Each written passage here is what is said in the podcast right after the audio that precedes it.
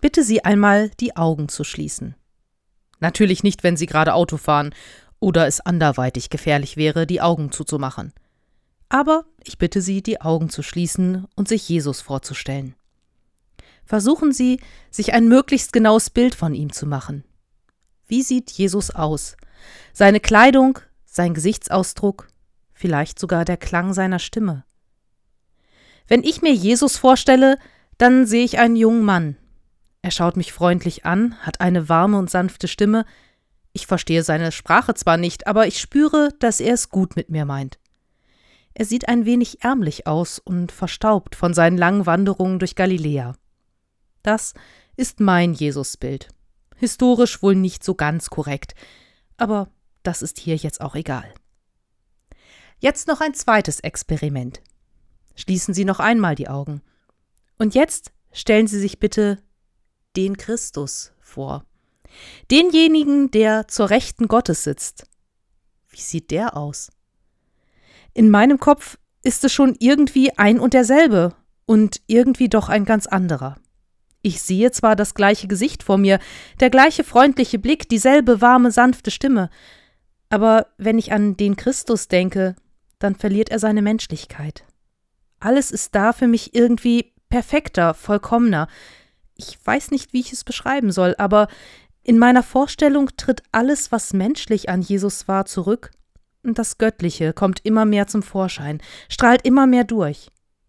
Das ist dann eben nicht mehr dieser freundliche Kumpeltyp, der vor 2000 Jahren in den Dörfern rund um den See Genezareth unterwegs war, sondern der Herr der Herrn. Und diese endgültige Verwandlung, die ist an Himmelfahrt geschehen. Eine Wandlung, die ja in mehreren Schritten vonstatten ging. Zunächst vom Menschen Jesus von Nazareth hin zum Auferstandenen. Es war ja nicht so, dass Jesus an Ostern einfach nur wiederbelebt worden wäre. Nein, er war und blieb derjenige, der am Kreuz gestorben war und nun von den Toten auferstanden war. Er war nicht immer bei seinen Jüngern, sondern tauchte, so beschreiben es die Evangelien bzw. die Apostelgeschichte, mal hier und mal dort auf. Das Menschliche an Jesus war in diesen Wochen schon am Verblassen. Die Apostelgeschichte erzählt dann schließlich, dass Jesus vor den Augen seiner Jünger von einer Wolke aufgenommen wurde und aus unserer menschlichen Welt verschwand. Der Mensch Jesus ist damit endgültig nur noch eine Erinnerung. Für die Jünger, erst recht für diejenigen, die die biblischen Texte geschrieben haben, und für uns. Der Mensch Jesus ist für uns nur noch ein fernes Echo. Seit vielen, vielen Jahren versuchen Wissenschaftler mehr über den historischen Jesus herauszufinden.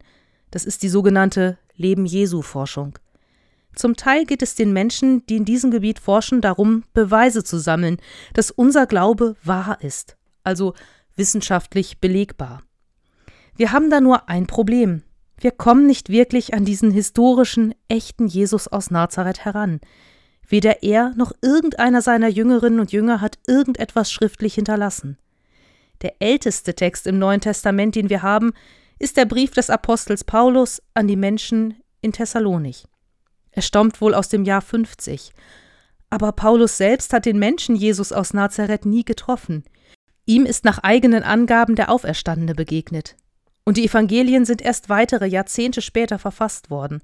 Von Menschen, die daran geglaubt haben, dass dieser Mensch, von dem sie da berichten, der Auferstandene und der in den Himmel aufgefahren ist. Außerhalb der christlichen Erzählung und Berichte gibt es nur sehr wenig, was auf den historischen Jesus verweist. Es gibt zwei Notizen des römischen Geschichtsschreibers Flavius Josephus sowie eine Erwähnung des jüdischen Talmuds, dass ein gewisser Jesus hingerichtet worden sei. Beide Texte sind aber auch erst Jahre nach Jesu Tod und Auferstehung verfasst worden. Der historische Jesus bleibt für uns nicht greifbar. Wir alle haben Bilder von ihm im Kopf, können ihn uns vorstellen. Und jedes dieser Bilder ist auf seine Art richtig und falsch zugleich. Wir wissen es eben nicht. Aber ist das schlimm? Nein, möchte ich behaupten. Es ist für uns und unseren Glauben ziemlich irrelevant, ob Jesus Locken oder glattes Haar hatte oder was er am liebsten zum Frühstück gegessen hat. Denn durch die Himmelfahrt ist das alles nur noch eine Erinnerung. Eine wichtige Erinnerung für uns und für Christus, also für Gott selbst. Für uns ist diese Erinnerung wichtig, weil es deutlich macht, wie wertvoll wir für Gott sind, wie sehr wir von ihm geliebt werden. So wichtig, dass er selbst Mensch geworden ist, das menschliche Leben gelebt hat, mit all seinen wundervollen Seiten und gleichzeitig mit all dem Leid, was Menschen erleben müssen. Gott weiß, was es bedeutet zu lieben, wütend zu sein, Angst zu haben, sich zu freuen oder zu trauern. Er kennt es, weil er es selbst durchlebt hat.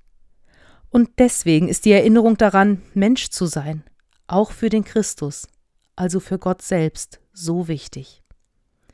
Im Glaubensbekenntnis sprechen wir in jedem Gottesdienst davon, dass wir erwarten, dass am Ende der Zeiten Christus wiederkommen wird, um die Lebenden und die Toten zu richten. Was hätte ich eine Angst vor einem Richter, der einfach nur perfekt ist, der keine Ahnung davon hat, wie schwer das Leben als einfacher Mensch ist, wie unmöglich es oft ist, die richtige Entscheidung zu treffen, die richtigen Worte zu finden oder die richtigen Dinge zu tun. Jesus war Mensch, und als Auferstandener und in den Himmel aufgefahrener hat er all diese Erfahrungen mitgenommen. Er ist ein Richter, der weiß, worum es geht, der weiß, wie er die schiefgelaufenen Dinge wieder gerade rücken, also richten kann.